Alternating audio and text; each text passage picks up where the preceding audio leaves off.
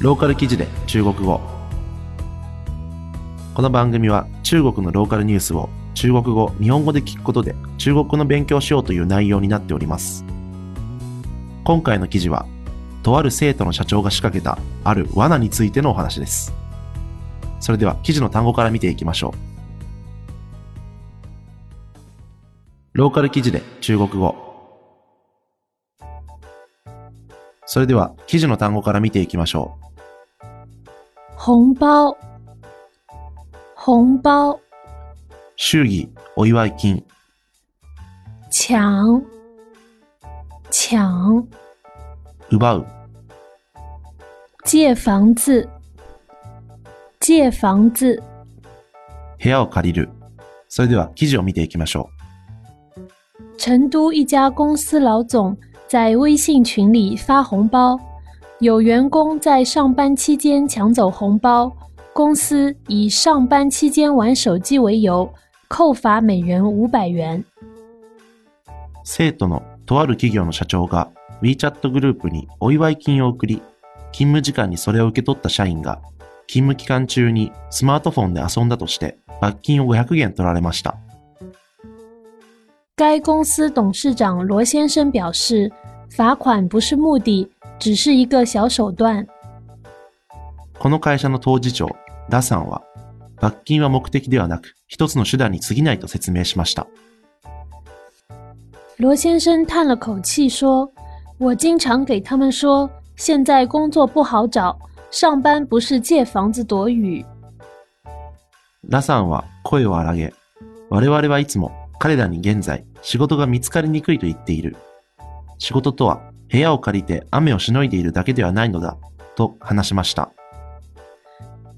他表示，公司虽然是私人企业，但不能自己想怎么干就怎么干。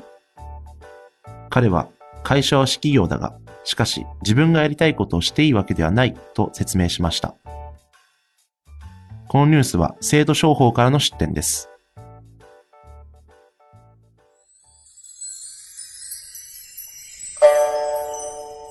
ローカル記事で中国語。それでは記事の単語のおさらいをしていきましょう。红包，红包，祝儀、お祝い金、抢，抢，奪う、借房子，借房子。部屋を借りる。いかがだったでしょうか？えーこの記事ですね、まあ見てて結構ひどいなと思うんですけれども、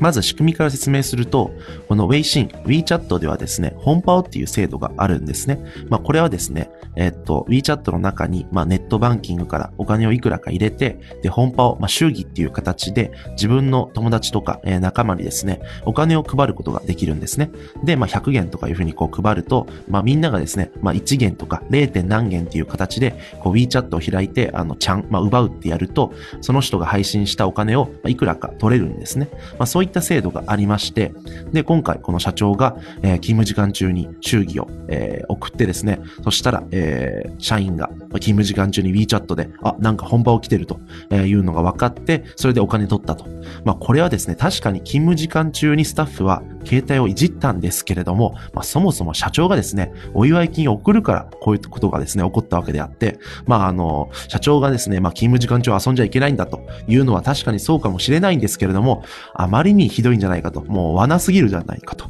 もうトラップすぎるということで、えーっと、まあ、ネットでもですね、話題になっている記事となっています。ローカル記事で中国語はこのように気になるニュースを取り上げて中国語の勉強をしようという内容になっております。それでは次回をお楽しみに。再见。